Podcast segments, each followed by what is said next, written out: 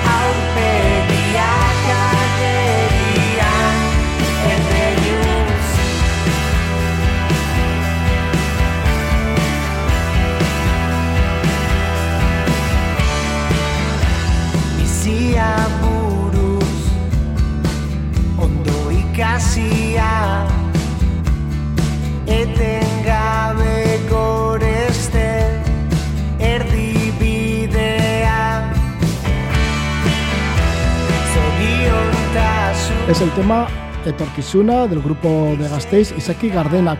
Vamos a hablar de una novela que lleva el título de Marinos de Machichaco. Vamos a estar con su autor, con Vladimir Merino Barrera.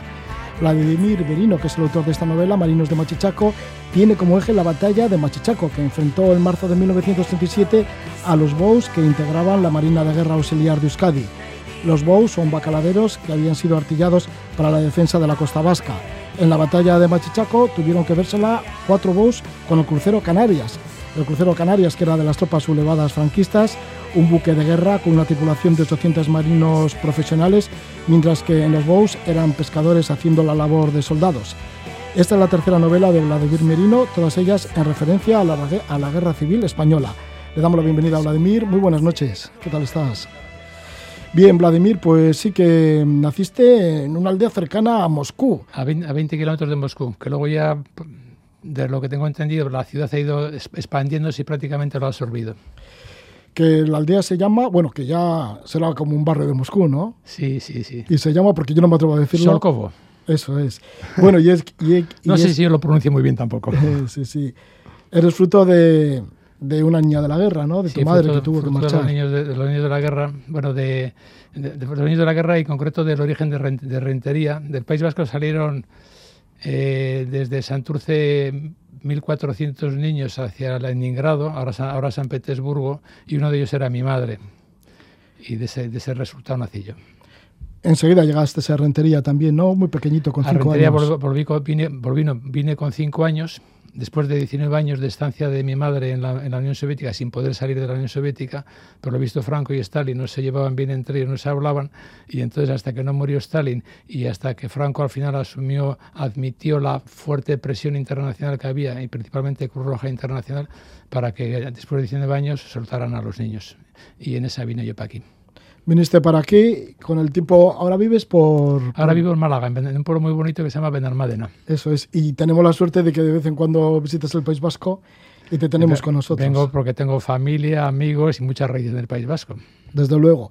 Y has editado hasta ahora tres novelas, todas ellas relacionadas con la guerra civil. Sí, para mí me parece que la guerra civil es un tema que todavía queda mucho por desarrollar y mucho por escribir de ella. Yo creo que se ha escrito muchísimo sobre la guerra civil, pero sobre todo se ha escrito pues con temas como la batalla del Ebro, la batalla del Jarama, cosas, cosas de verdadero peso. Pero yo de lo que he ido investigando, de puedes encontrarte pequeñas circunstancias que dan pie a, grandes novelas y a que se conozca mucho más en profundidad lo que fue la guerra, civil. Marinos de Machichaco es una muestra de ello, que en el País Vasco, en Euskadi, es relativamente conocido, pero te puedo asegurar que fuera de Euskadi nadie tiene ni puñetera, perdón la palabra, nadie sabe qué significa eso. El tema de los niños de la guerra, la primera novela de Todo comenzó con esa maldita guerra, pues te comento antes, de Euskadi salieron miles de niños, unos fueron a Inglaterra, otros a Francia, 1.400 a la Unión Soviética. Bueno, pues fuera del País Vasco es un tema absolutamente desconocido. Y yo cuando hablo con gente de Andalucía, con otros sitios donde he estado hablando de esta novela, en Murcia, en Valencia, se quedan absolutamente sorprendidos. Incluso en algún caso me han llegado a confundir y decir, pero hablándoles de que mi madre había estado en la Unión Soviética 19 años, pero no sabía que había mujeres en la División Azul. lo mezclan absolutamente todo por absoluto desconocimiento. Entonces es una pena que este tipo de cosas que han marcado a, muchas, a toda una generación con unas condiciones de vida muy difíciles no se sepan. Fíjate cuántos hijos, cuántos niños y niñas de la guerra se marcharon, que tú y yo somos hijos de Somos de la guerra. De Somos yo, yo, siempre suelo decir que soy producto de la guerra. Si la guerra civil española no hubiera existido, posiblemente yo no hubiera nacido. Mm. Pero todos somos producto y el resultado de, historias anteriores. Sí, de tantas cuestiones. Porque tu madre fue en el barco a Moscú, bueno, a Rusia, perdón, sí. Eh, terminaría en Moscú y en, este, en esta zona de Moscú. Ellos estaban esperando que terminara la guerra civil para que en cuanto terminara esta guerra volver, a, volver al País Vasco, en el caso de ellos, eh, con sus padres. La gran mayoría de los niños que fueron a Inglaterra, a Francia, a otros países, en cuanto terminó la guerra civil, volvieron. Incluso de Bilbao, que habían ido a Inglaterra, muchos de ellos volvieron, incluso antes de terminar la guerra civil, porque ya en Bilbao ya no había guerra, ya Bilbao había caído en manos de los fascistas y ya no había guerra. Terminó la guerra civil, los, los 1.400 niños deseando volver a España y no había manera. Y desgraciadamente, a los cinco meses exactos de terminar la guerra civil española, comienza la Segunda Guerra Mundial y a partir de ahí ya se complica absolutamente todo. Bueno, mi madre también tuvo, fue una niña de la guerra que fue a Inglaterra, como mi tía, como mi tío y tanta gente más. El caso es que esta es tu primera novela, todo comenzó con esa maldita guerra sobre los niños de la guerra. Luego viene El médico de los pobres, que también recoges otra otras escenas de la guerra civil que no son muy conocidas, por lo menos por aquí, por el norte. Correcto, pasa, pasa exactamente lo mismo, pero a la inversa. Pues ya, te he comentado que vivo, vivo en Benalmádena, pues bueno, pero entonces también te gusta hurgar en, en, el pasado de la gente con la que convives allí. Y entonces, un día hurgando, hurgando, hurgando, descubrí que en la guerra civil eh, Málaga es una provincia y una ciudad que sufrió muchísimo y eh, había un personaje que, que era eh, médico, que le llegaron a llamar médico de los pobres, que llegó a ser parlamentario y lo nombraron comisario de guerra durante, la guerra civil. Al final de la guerra civil fue detenido por las fuerzas de Franco y fusilado. Pues este personaje me pareció también tan interesante, tan poco conocido, se llamaba Cayetano Bolívar, tan poco conocido que me lancé a hacer una novela sobre él y, ahí está el, segundo producto. Dentro de esta novela recojo un capítulo con una, circunstancia tremendamente dramática que, es muy poco conocida, aunque empieza a ser algo conocida. Incluso en, Málaga prácticamente ni se hablaba, es una cosa que se dio a llamar la carretera de Almería de Málaga salieron para Almería en el momento que estaban entrando las fuerzas italianas y las de Queipo de Llano ocupando la ciudad, salieron miles de ciudadanos con sus carretas, con sus burros, con sus familias, con sus abuelas, sus nietos, escapando de las fuerzas franquistas. Bueno, pues el Canarias, ese barco que luego hablaremos y que has hecho alguna mención, que, que, hundió el Bou Vizcaya, el Bou de la, de la Armada Vasca, bombardeó a, cientos, a docenas de miles de ciudadanos malagueños no se sabe, nunca se sabe la, cantidad de muertos que hubo, pero se dio en llamar esa circunstancia la carretera de Almería.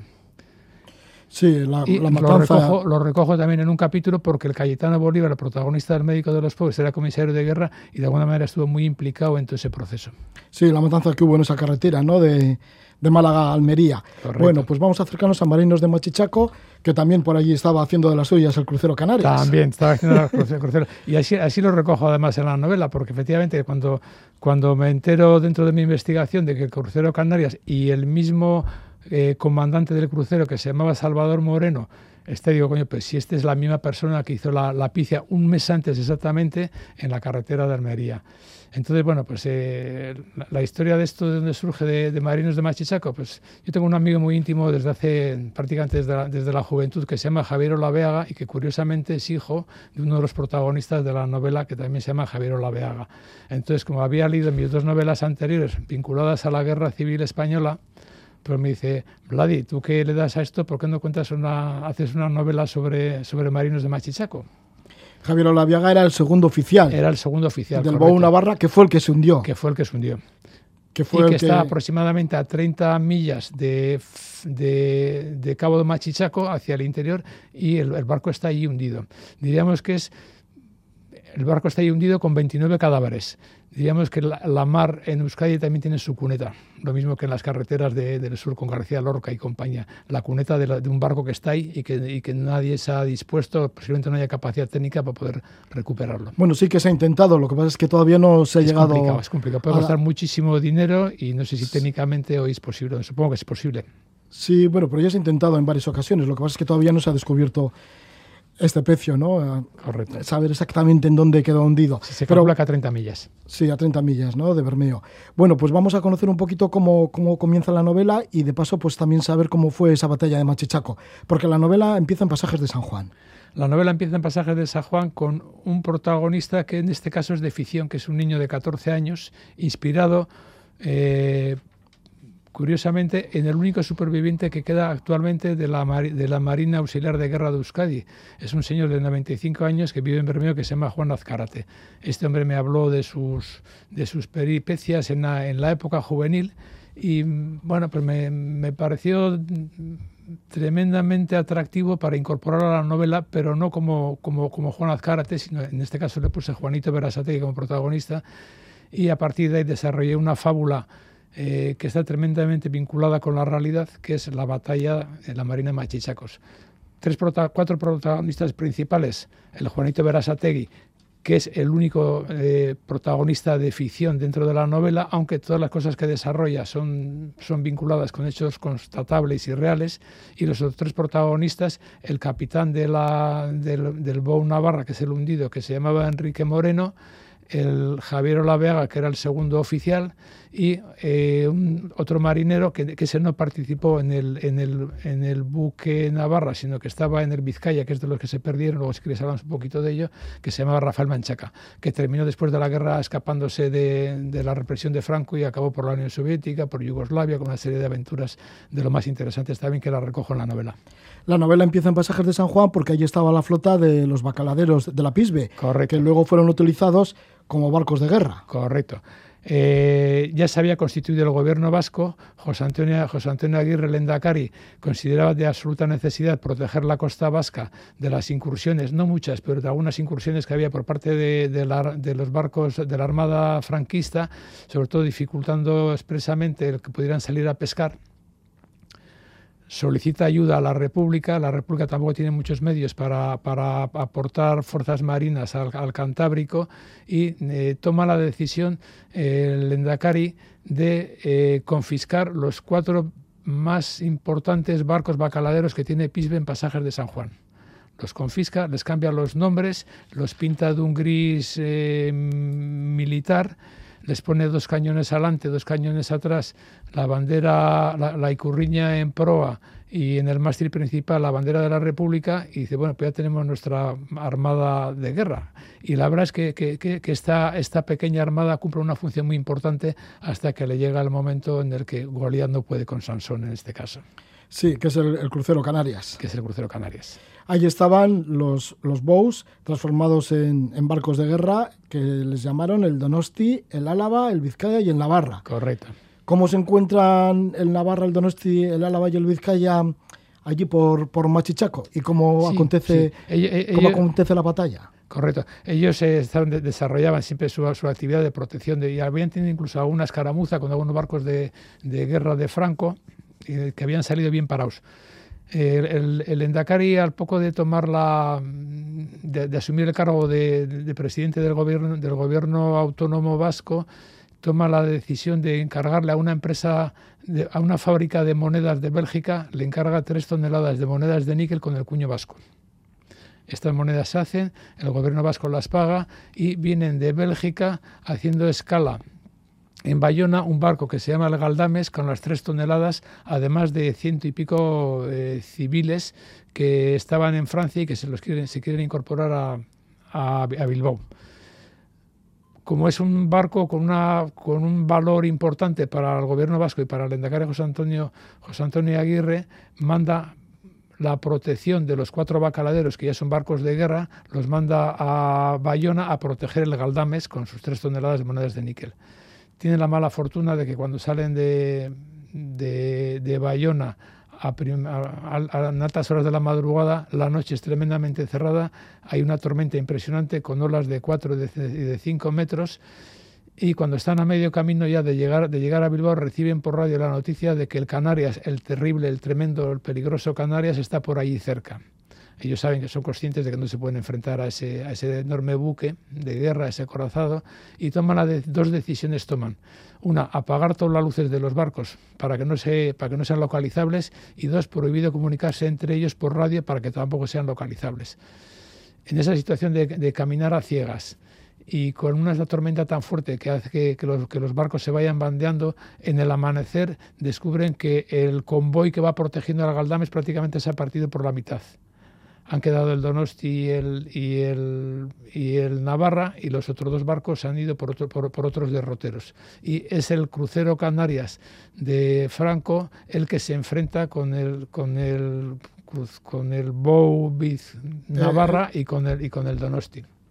En ese enfrentamiento, el Donosti se tiene que alejar porque los cañones que tiene son de tan poquita potencia que a la distancia en, la que el, el, es capaz de hundir al, buque vasco, el buque vasco es incapaz de alcanzar con sus, con sus cañones, entonces se tiene que retirar. No así en el caso del Navarra, en el que efectivamente se produce ese enfrentamiento, en ese enfrentamiento, como tú decías antes, de 49 marineros a un lado a 800 de otro, pues en esa misma proporción va la capacidad de armamento de un, barco y de otro, eh, se termina hundiéndose el, buque Navarra, 29 marineros, entre ellos el capitán, fallecen y se salvan 20. Estos 20 los cogen prisioneros el, buque Canarias y se lo lleva a la cárcel de Ondarreta en San Sebastián, que entonces existía la cárcel y que luego ya afortunadamente desapareció. La cárcel que estaba en la misma playa de Ondarreta. de hecho, de hecho era, una, era una cárcel que le llamaban la cárcel del Salitre, ¿Y por qué la cárcel del salitre? Los cimientos estaban prácticamente descompuestos por el efecto del salitre del mar. Y entonces una de las razones por las que lo tiraron casi precipitadamente es porque estaba a punto de, de caer. Los 20 marinos que se salvan, entonces van de prisioneros a la cárcel de Ondarreta y, en la cárcel se les pide penas, penas de muerte. Correcto, en la, cárcel de, la cárcel de Ondarreta les hacen un consejo de guerra. Ellos son del enemigo, han combatido contra, contra las fuerzas golpistas y les hacen un, consejo de guerra. En este consejo de guerra el fiscal solicita para ellos 20 penas de muerte. El resultado del juicio es seis penas de muerte, entre ellas a Javier Olaveaga, uno de los protagonistas de la novela, y para los 14 restantes cadena perpetua. Al fiscal no le gusta el resultado, recurre la sentencia y en un segundo juicio el resultado son, ya el fiscal está contento, 20 penas de muerte. Así que les iban a fusilar. Así que, los, así que los, van a fusilar. Pero a partir de ahí, ya todavía voy a contar la novela, porque como tampoco es una novela policíaca de quién es el asesino, no tiene mayor importancia. Bueno, estos son datos históricos también. Son datos históricos y además todos los datos que, estoy, que comento en la novela son perfectamente contrastables con, cualquier investigación de cualquier tipo. Esas son las tres novelas, son perfectamente contrastables todos. Bueno, en este caso, efectivamente, como es una novela histórica y contrastable, no hay, ni, no ningún problema. Estos 20 condenados a pena de muerte al final terminan sobreviviendo, pero sobreviviendo además de lo más digno ocurre que el comandante de tiro del Canarias, el que está dando la orden y apuntando las cañoneras para hundir el, Vizcaya, es un señor de Deva. Conocía a alguno de los marineros que iban en el barco al que le estaba disparando porque los había visto por catalejos y veía a alguna gente conocida, a una gente conocida, y cuando ha terminado esa batalla, las pocas... Esto es tremendo, esto de la guerra civil, es, es tremendo. Es, es, horrible. Es una cosa tremenda. Las guerras civiles todo el mundo lo ha dicho siempre, es que es, que es verdad, tremendamente más duro. O sea, tú estás viendo a tus, a tus vecinos, a tus compañeros. puedes estar viendo a tu hermano. ¿A tu hermano? Puedes estar viendo a tu hermano. Bueno, pues en, este caso, esa, esa circunstancia, yo creo que pues, no es la única de las muy pocas que se han dado en la guerra civil española, afortunadamente se vuelve en positivo. Este hombre, cuando ve a los conocidos de Deva y además, y un, factor importante, eh, perdón, Además, los marineros vascos han demostrado un coraje impresionante, y de esto algo luego habla Franco, de este, de este asunto se habla con Franco, han demostrado un coraje impresionante que impresiona a los oficiales del barco Canarias, entre ellos al de Deva, y este hombre, a las pocas semanas de producirse esta batalla, Franco, que tiene bastante conocimiento y cierta relación con el, con el comandante de Deva, se lo lleva para Burgos como asesor militar naval. Y en esta relación bastante íntima con Franco, este señor de Deva solicita a Franco el indulto para los 20 marineros vascos les habla de que son buenos católicos, porque el pueblo vasco es muy católico y mucho más en, aquella época, les habla sobre todo que son eh, luchadores cumpliendo órdenes y de un gran coraje militar, y esto parece que a Franco le afecta de alguna manera, no sé, curiosamente como, como buen militar Franco también daba valor a que los militares fueran aguerridos y, y se hubieran estado en sus posiciones hasta la muerte. Total que al final consigue convencerla a Franco, no sé qué tipo de argumento le da, es una cosa impresionante, porque en plena guerra civil que se está fusilando, que en las cunetas se está matando a un montón de gente, consigue que les den no solo el indulto de, la, de pena de muerte a estos 20 marineros, sino que les dice al, comandante de tiro del, del Canarias, le escribe una carta firmada por Franco, esta carta se la lleva al comandante de tiro del Canarias, al director de la cárcel de Ondarreta, en la que se exige la puesta en libertad inmediata de los 20 marineros vascos. Franco le dice, y esto también es cierto y constatable, Franco le dice al, que les libera, al comandante de tiro, que los saque de la cárcel, que se los lleve, que los invite a comer chipirones en Fuenterrabía, pagando de su bolsillo y que no le vuelva a hablar nunca más de este tema porque le tiene hasta las narices. El comandante de tiro va a la cárcel, se los saca, se los lleva a comer chipirones y a partir de ahí durante muchos años estos 20 marineros todos los años celebran juntándose con su amigo en la, circunstancia. Es exactamente, y comerán chipirones. Correcto. Es exactamente la circunstancia a la inversa de lo que tú has comentado antes del drama que puede resultar una guerra civil que se puede enfrentar entre amigos, conocidos, hermanos. Pues en esta circunstancia, afortunadamente porque se conocían, consiguen que esos 20 marineros se salven y como todos, como decíamos antes, todos somos hijos de nuestras circunstancias, el amigo mío Javier Olaveaga no existiría si como cuando era pena muerto hubiera sido fusilado en Undarreta. Javier Olaviaga, que recordemos que era el segundo oficial. Que era el segundo oficial. Del Bow Navarra. Y que por lo tanto, como el primero había, había fallecido en la, en la batalla, era, diríamos, el máximo responsable de, de los vivos entre, entre los prisioneros. Sin embargo, Enrique Moreno murió, el capitán murió. Enrique Moreno murió, la batalla. pero, no, pero no murió producto de los, de los cañonazos, ah, sino que tomó la decisión junto con algún otro marinero de sentarse cuando ya el barco se estaba hundiendo emulando quizás al Titanic, sentarse en el barco y morir. Porque se abrió un debate en esos, en, esas, en esos minutos últimos, se abrió un debate entre todos los marineros que todavía quedaban vivos, algunos ya estaban muertos de los cañonazos que había, se habían producido en el barco, se abrió un debate de si nos entregamos, de si nos si entregamos el barco, nos entregamos nosotros o morimos hasta el final. ¿Y por qué se abrió ese debate? Porque sabiendo ya varias circunstancias en Galicia, especialmente se dio con un barco con cincuenta y tantos marineros que se entregaron y los fusilaron a los 50. Entonces dijeron, para ser fusilados contra un sucio paredón, preferimos morir aquí en el barco. Entonces se abrió un debate y unos decidieron correr, correr la suerte de, entregarse prisioneros y otros, entre ellos el capitán, que era murciano, decidieron morir con el barco. Pues ahí están todavía, ¿no? En, ahí, ahí, están todavía navegando con Neptuno y recordando de alguna manera, dejando el recuerdo. Otro de los marinos, protagonistas de tu novela, estamos con Vladimir Merino Barrera, autor de Marinos de Machichaco, estamos hablando de esta novela histórica. Otro de los protagonistas, Rafael Menchaca, terminó con, con Tito, ¿no? en, la, Tito de Yugoslavia. Rafael Menchaca tiene una historia también impresionante una historia impresionante. Este no participó directamente en la batalla porque él iba en el buque Vizcaya, que era uno de los que se, se, perdieron. En sí, con la tormenta, ¿no? Con la tormenta Antes de la batalla. Y, apareció. Participó en, en, batallas importantes, pero al final ya cuando, cuando ya Bilbao cae por mano, en, manos de, de las fuerzas rebeldes, de los golpistas de Franco, él se sigue siendo marinero y se em, embarca en otro barco de la República y se va por el, por el Mediterráneo a, a luchar. En el Mediterráneo en el barco que él iba, que se llamaba José Luis Díaz, se vuelve a encontrar otra vez con el Canarias. pero José Luis Díaz tiene la fortuna en ese momento de meterse en la playa de los, la playa de los, no me acuerdo exactamente el nombre, una playa pequeña que hay en Gibraltar. No me acuerdo, no, tiene importancia. Se refugian allí, y en el momento que se refugian allí, es evidente que ya el Canarias no puede disparar contra ellos porque por, por razones puramente de política internacional se refugian allí y por lo tanto se salvan posiblemente de, ser un 10 por el Canarias. Este Rafael Menchaca tiene que salir porque eh, las autoridades inglesas le dicen o te entregamos o desapareces de aquí, o te entregamos a las fuerzas de Franco o desapareces de aquí rápidamente junto con los tres marineros que están, que están detenidos. Termina en, en Omán, de Omán se va a Egipto, se pone en contacto con la embajada soviética en Egipto, que en aquella época tiene unas relaciones con los árabes de la Unión Soviética muy buenas, y de allí se va a Moscú. En, la, Unión Soviética participa en unos cursos de formación militar y termina este hombre siendo agregado de la, de la Marina yugoslava con el general Tito y tiene una, actuación muy, muy directa en su lucha contra, contra los nazis alemanes a pues través de los rusos y de los yugoslavos. Vaya personajes que has elegido como corto protagonistas, que son personajes históricos que, que, aparecieron en la batalla de tan, tan, históricos y tan reales que al final de la novela hago un pequeño epílogo explicando un poquillo algo de lo que, de lo que aquí he hablado y incorporo las fotografías de ellos.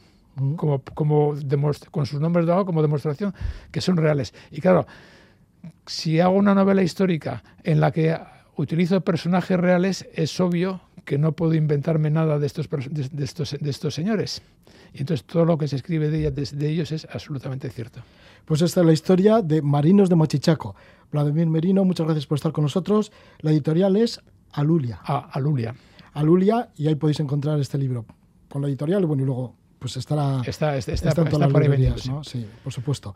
Muchas gracias, Vladimir Merino, por estar con nosotros y por habernos contado la historia de algunos de estos personajes que participaron en la batalla de Machichaco a través de esta novela, esta novela histórica, Marinos de Machichaco. Muchas gracias a ti, muchas gracias a Radio Euskadi.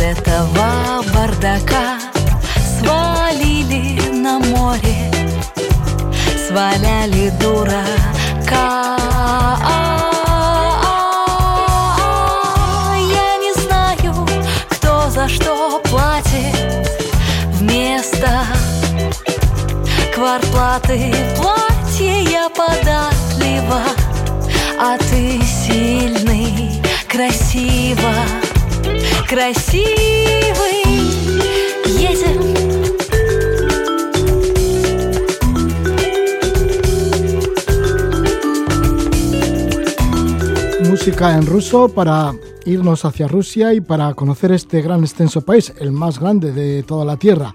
Y lo vamos a hacer con un experto en Rusia, incluso vive la mayor parte del tiempo allí en los confines de Siberia. Se trata de nuestro amigo Jorge Sánchez, que ha dedicado 30 años netos de su vida a explorar todos los países registrados en las Naciones Unidas. Son 193 y los completó Jorge Sánchez en el año 2003. En la actualidad Jorge pues pasa la mayor parte del año en Siberia, donde vive con su mujer Rosa y el hijo de ambos. Viven en la ciudad de Glosevetsk. Y bueno, pues eh, Jorge Sánchez es autor de 26 libros de viajes. El último, hasta el momento, es Rusia, un viaje por, por sus 85 territorios. Vamos a conocer algunos de estos territorios que habla en el libro Jorge Sánchez, al que le damos ya la bienvenida. Se encuentra en su localidad natal, en Hospitalet de Llobregat. Jorge Sánchez, bienvenido, muy buenas noches. Hola, buenas noches y gracias por invitarme. Jorge, cómo no, pues publicas este libro, Rusia, un viaje por sus 85 territorios, que se supone que es por la admiración que, que llevas sobre este país, ¿no? País que lo conoces desde hace muchísimos años y que te has conocido los 85 territorios. Sí, que no es fácil, ¿eh? porque algunos de ellos están muy alejados, por ejemplo, la península de Chukotka o Kamchatka o Magadán. No es lo mismo viajar por Moscú, San Petersburgo, Sochi, que irte a los confines del país en, junto al Océano Pacífico. Seguramente que en Rusia no habrá muchos rusos que hayan hecho todo lo que has hecho tú, visitar estos 85 territorios. Pues muy pocos, la verdad, todavía yo no he conocido a ninguno. Sé de algunos extranjeros que sí, porque están inscritos en clubs de viajes donde te apuntas las zonas donde has estado y sí, habrá tal vez unos 10, pero vamos, mm, creo que superficialmente van a la capital y a lo mejor el mismo día vuelven a Moscú, pero eh, conocer todos los 85 a conciencia mm, debe de haber menos. Quizás, Jorge, inclusive este libro no se haya publicado nunca, esto de ir recorriendo los 85 territorios de Rusia. Pues fíjate que eh, me he fijado en, Google, en Internet, desde luego el ruso no existe, ni en ningún otro idioma. Hay libros sobre el transiberiano, guías incluso, o sobre eh, el Anillo de Oro, las ciudades estas tan bonitas de los siglos XVI, XV, cerca de Moscú, como Suzdal, Vladimir, Kostromá, Yaroslav, etcétera. Y también alguno he visto sobre cruceros por el Volga, pero que comprenda los 85, vamos, es que es una obra, eh, un trabajo colosal. Te digo que me ha tomado a mí varios años, ¿eh? porque en un solo viaje no puedes abarcarlos todos. Y hay algunas zonas, algunas provincias, por ejemplo la península de Chukotka, donde necesitas un permiso especial militar para ir allí, si no, pues no, no, lo puedes visitar. O sea que te toma años, años y también dinero visitarlos todos. Estamos hablando, como hemos dicho, del país más extenso de la Tierra, ¿no? Es como 34 veces el Estado español, habitado por 147 millones de ciudadanos, son más de 100 etnias, 35 idiomas oficiales. Como dices, eh, abarcarlo es difícil. ¿Cómo, ¿Qué te supone, no sé, moverte por Rusia? Quiero decir que dices, bueno, pues supongo que desde el principio no querías abarcar todos, pero cuando ya te faltaban pocos, te pondrías igual un poquito nervioso de cómo llego hasta a estos lugares, esos permisos sí, pues, especiales. algo, algo así parecido. Al principio, pues bueno, hice la parte europea y luego el tren transiberiano. Si coges el tren transiberiano hasta Vladivostok de un tirón, en siete días llegas, pero yo lo que hacía era pararme al menos en una ciudad dentro de cada provincia, o oblast o república, como se llamaba. Y así he llegado a conocer eh, todos los oblast o las partes del sur de Siberia, pero me faltaba el norte. Por ejemplo, mm, había estado en Vladivostok, en, eh, la provincia de Javaros, en la propia Javarovs, en Blagavieshens, donde vivo ahora junto a mi mujer y mi hijo Lázaro, que está eh, a las orillas del Amur, pero me faltaba, por ejemplo, Yakutia, Magadán, la península de Chukotka, y allí algunos tienes que volar. Yo he efectuado solamente en este país cuatro vuelos y has ido a lugares donde no hay otra alternativa, o vuelas o, no puedes ir a ellos. Eh, uno de ellos fue a, la península de Kamchatka para ver los volcanes, volé a la capital Petropavlovsk-Kamchatsky y estuve allí varios días y di vuelta desde Khabarovsk. Y otro lugar donde solamente puedes llegar en avión porque no hay, no hay pista. Además, mm, dicen que en invierno puedes cruzar en coche porque eh, eh, este reino de permafrost, los pantanos y algunos pueden llegar, pero nadie lo hace. Normalmente se vuela a la península de Chukotka, donde además necesitas un permiso militar. Y allí sí que fui mm, ida a la capital Nadir y no hice la vuelta, sino que proseguí y crucé el estrecho de Bering hasta la ciudad de Alaska, que se llama Nome.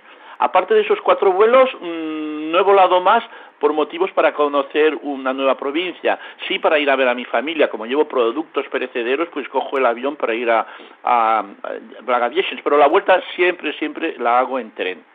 Jorge, como ya has señalado, pues son muchos años los empleados para recorrer toda Rusia. Además, en diferentes épocas, porque has estado en la época de la Unión Soviética, en la época de la perestroika y actualmente. Sí, ahora en la de Putin, sí. Y, bueno, eh, las cosas cambian mucho y hasta las provincias. Por ejemplo, hasta hace pocos años, eh, el oblast más grande, o krai que se llama, el segundo después de Yakutia o la República de Saja, era Krasnoyarsk, eh, que se dividía en tres. El norte era la península de Taimir, en el centro estaba Evenkia, porque allí viven los evencos, una, una tribu antigua indígena antes de la llegada de los cosacos eslavos, y al sur estaba Krasnoyarsk.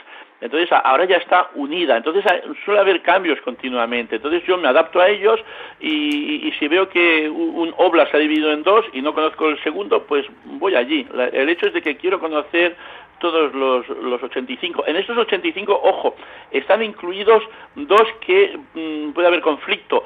Uno es la península de Crimea y otro es la ciudad principal, la capital que se llama Sebastopol, que los rusos la incluyen. Pero tengo amigos ucranianos, no los quiero ofender, pero de hecho hoy por hoy mm, pues se lo han quitado. O sea, eh, ya no pertenece más a Ucrania, al menos eh, de facto.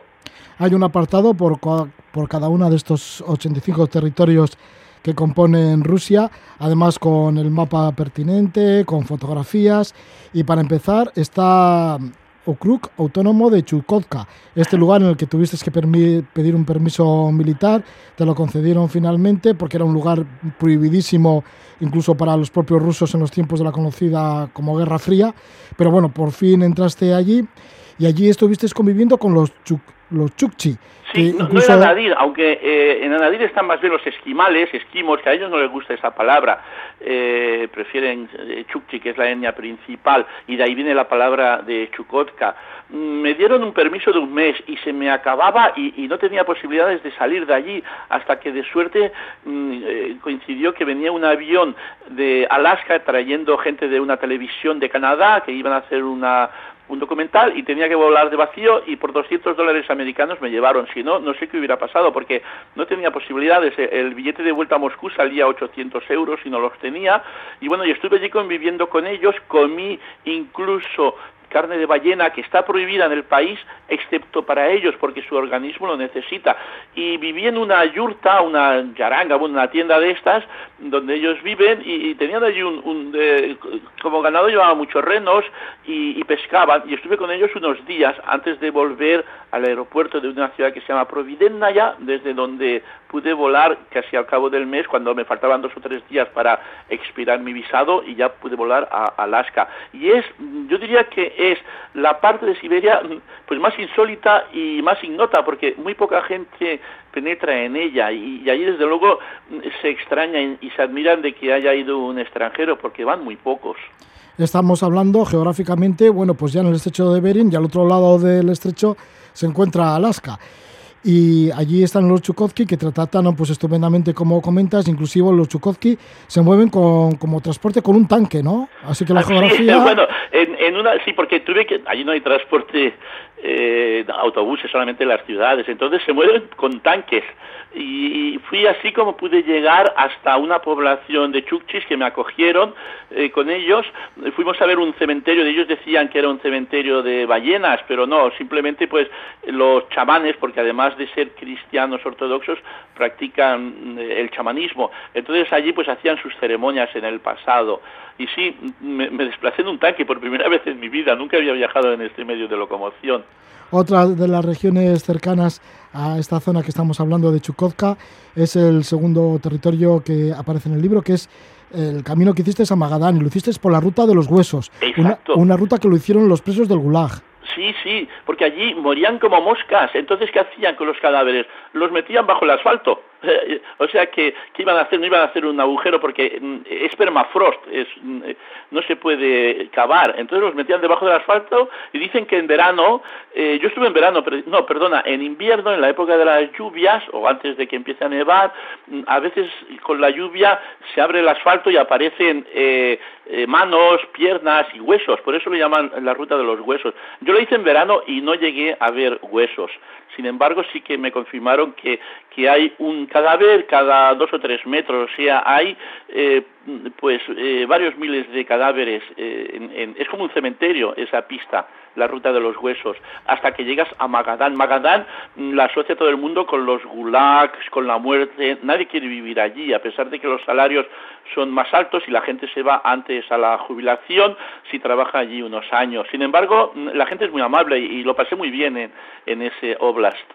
Por la ruta de los huesos iba a ser un minibús y parece ser que el camino fue infernal, inclusive tienes que cruzar a veces ríos sin puentes. Sí, bueno, lo que hacíamos es, primero iba el conductor, porque éramos un grupito de cinco amigos, todos viajeros, todos habíamos completado los 193 países de la ONU. Por ejemplo, venía André Brugiroux, el francés, que ya conocéis en el programa, y el, californiano Jeff Shea también.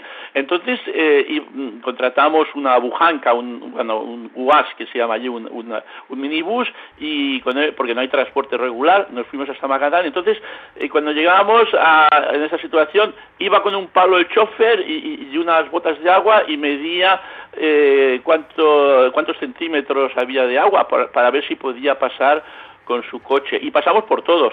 A veces uno te ayuda, a veces pasaban otros coches, te atan una cadena y te empujan. Y es así como conseguimos llegar a Magadán. Tras una semana hicimos más de 2.000 kilómetros desde que salimos de la capital de Yakutia, que se llama Yakutsk, la capital, donde viven los yakutos, que es otra etnia también muy curiosa y emparentada con los mongoles. Si te parece, nos acercamos a la capital de Siberia, que es la tercera ciudad en población de toda Rusia, después de Moscú y San Petersburgo, que es Novosibirsk. Así es, sí. Bueno, eh, aparte de los 85, de estos 85 eh, provincias, digamos, eh, ellos lo dividen en ocho zonas el país. Eh, Chukotka, Kamchatka, Vladivostok, etcétera, está en el extremo oriente, se llama extremo oriente. Y ahora entramos ya en Siberia, que está en el centro del país, y efectivamente la capital es Novosibirsk, tiene más de un millón de habitantes, es la tercera capital del país, y junto a ella hay una ciudad muy curiosa, mm, que es como, está muy cerca, es como Hospitalet de Llobregat y Barcelona, que se llama Akademgorodok y es un centro pues de sabios, están las mejores eh, academias de ciencias de, de, todo el país y está a orillas del Obi. El, río Obi está dentro de los diez más eh, largos del planeta. El quinto es el Yenisei, que hace poco que he navegado por él.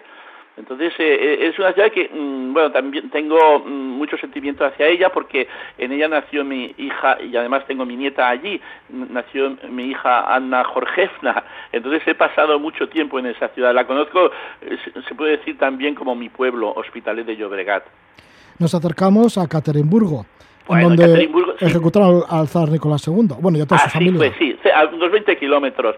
Ekaterimburgo ya pertenece a los Urales. La tercera, si vamos así en orden de derecha a izquierda, vienen ahora los Urales y luego ya viene el Volga. Hablaremos, si quieres, de la ciudad de Kazán, que es la más interesante. Entonces, en Ekaterimburgo, durante el tiempo comunista se llamaba Sverdlovsk. ¿Por qué? Porque Yakov Sverdlov fue un judío comunista, bolchevique, marxista, que estuvo preso precisamente en una población a orillas del Yenisei durante varios años y luego pues cuando eh, cayó el zar el, el imperio zarista eh, se hizo con el poder allí en San Petersburgo y fue él el que ordenó eh, ejecutar al zar Nicolás II y a toda su familia y hasta el médico, en fin, hasta el apuntador, todos murieron a unos 20 kilómetros eh, de distancia. Yo fui, cogí un taxi porque no hay transporte público, un, armenio que me llevó, que también además él quería conocer lo que era cristiano, y es como un monasterio hoy en día, eh, es un centro de peregrinaje, y vimos allí el lugar donde efectivamente mataron, como en una cueva, a, toda la familia imperial. Sin embargo, nunca se ha encontrado Anastasia, el cuerpo de Anastasia, el cadáver, por lo cual mm, está la leyenda de que tal vez se escapó, no se sabe, el hecho es de que no, no está, a ella no la mataron, se debió de escapar por la selva, desapareció, o sea, hay una película creo que de Ingrid Bergman, que es la protagonista, donde hablan que, que llegó a América, pero la tomaron por loca y no le hicieron caso. Sin embargo, el cadáver no existe. Esto en Caterimburgo y en Kazán. En Kazán, bueno, la ciudad, eh, una de mis ciudades favoritas, ¿eh? Eh, también tiene un millón de habitantes, tiene metro, era la capital de los, capital de los tártaros. Fíjate que en este último viaje que he hecho ahora, hace apenas un mes, eh, siempre vuelvo en tren, mm, a propósito, he parado otra vez tres días en Kazán. ¿Por qué? Porque el año pasado la organización UNESCO declaró Patrimonio de la Humanidad a una isla cercana, nada, unos 30 kilómetros así, que está en el Volga, y desde allí eh, Iván el Terrible asedió la ciudad de Kazán porque era la capital de los tártaros hasta que cayó en sus manos y hoy en día pues tiene allí como una especie de Kremlin o fortaleza, iglesias antiguas, es muy bonita. Me pasé un día entero, eh, quería visitarla porque me gusta visitar los sitios que son patrimonios de la humanidad. Eh, en, la actualidad existen 1092 y conozco cerca de 600, o sea, más del 50%. Entonces va a ser un día expresamente en ese pueblo para saborear pues, la historia, hay una estatua de Iván el Terrible y, bueno, es, un pueblecito encantador. Y al mismo al día siguiente, me fui a otra ciudad un poco más lejos, tardé unas tres horas en un taxi compartido porque no había autobuses, hasta Volgar, que fue donde mm, eh, los tártaros acogieron una, expedición de musulmanes de Bagdad y aceptaron el, el, Islam, por eso hoy son todos musulmanes. Si hubieran llegado antes los cristianos, pues hubieran aceptado el cristianismo, pero aceptaron el Islam. Por eso los tártaros, que es la segunda etnia del país después de los eslavos, la más numerosa, eh, son hoy todos musulmanes. La ciudad en sí tiene bastante interés. está allí el Corán más pesado del mundo, 800 kilos, que no me dejaron verlo a, propósito. Yo pregunté por él, pero por lo que sea ese día eh, no, era un viernes, que parece ser que solamente los viernes lo sacan al público. Pero lo pasé muy bien porque vi eh, mezquitas antiguas y además está a orillas del Volga. Por eso que Kazán es una mm, parada que, vamos, aconsejo, lo mismo que el lago Baikal, a todos los viajeros que viajen por el tren transiberiano. Kazán es obligatorio. Kazán, la capital de Tartaristán o Tartaria. Sí. Y ahí se va en barco a través del río Volga para apreciar el Kremlin blanco. Si te parece, terminamos este repaso que estamos haciendo a tu libro. Estamos con Jorge Sánchez. El libro es Rusia, un viaje por sus 85 territorios terminamos en la República de Kalmukia, de una ciudad que está dedicada íntegramente al ajedrez, el ajedrez que, que, es una de tus pasiones. Sí, sí, sí, además yo siempre voy con un ajedrez pequeñito, porque como cojo el tren, pues hago amistades con, con los pasajeros y siempre juego al ajedrez con los soldados, con, con los vecinos, y, y, yo no lo sabía. Eh, yo ven, mi dirección era Derbent, una ciudad amurallada a orillas del mar Caspio en la República de Dagestán, y fui. Pero a la vuelta mm, volví a pasar por Mahachkala y de allí tenía que pasar al, al Mar Negro. Y entonces cogí un autobús desde mm, Astraján a Dostov, a, Rostov on Don, en, sobre el Don. Pero hice una parada, hice una parada de mediodía en Elista, que es la capital de los calmicos, que son mongoles es un, y son todos budistas. Hay un monasterio budista que es eh, eh, el más grande en, en, Europa.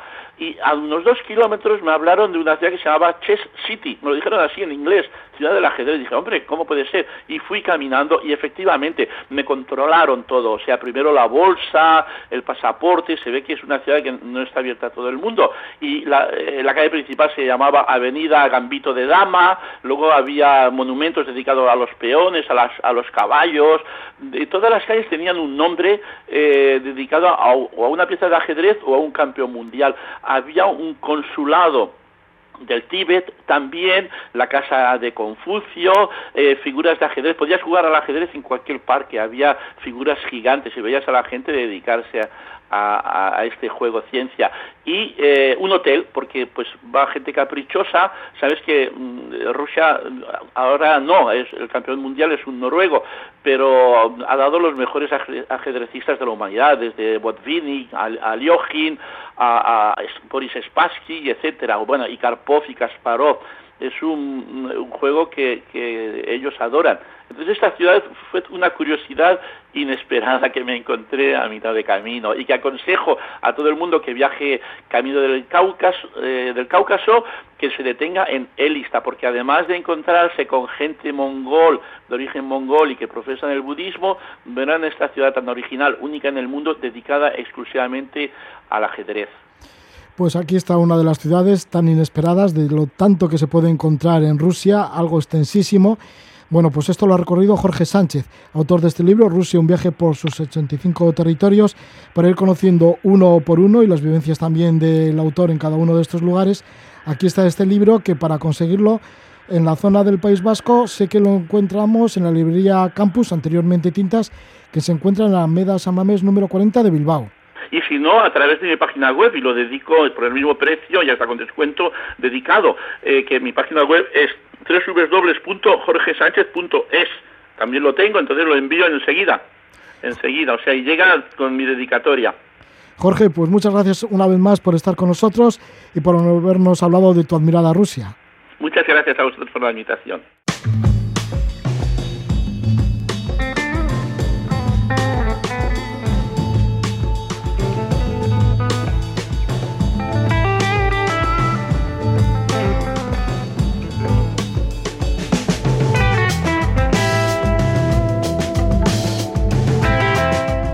Jorge Sánchez, todo un entendido en Rusia, con su libro Rusia, un viaje por sus 85 territorios. Vamos a terminar el programa de La Casa de la Palabra en esta edición. Lo hacemos con la música de un icono del flock inglés que comenzó hace ya muchísimos años, pues en la década de los años de 1960 con Fairport Convention, que sigue sacando discos buenísimos, muy buenas canciones. Y el último disco en solitario de Richard Thompson es 13 ríos. 13 canciones estupendas y además vaya manejo que tiene Richard Thompson, no solo de la voz, sino también de la guitarra. Con Richard Thompson, desearos que paséis una buena noche y un buen amanecer.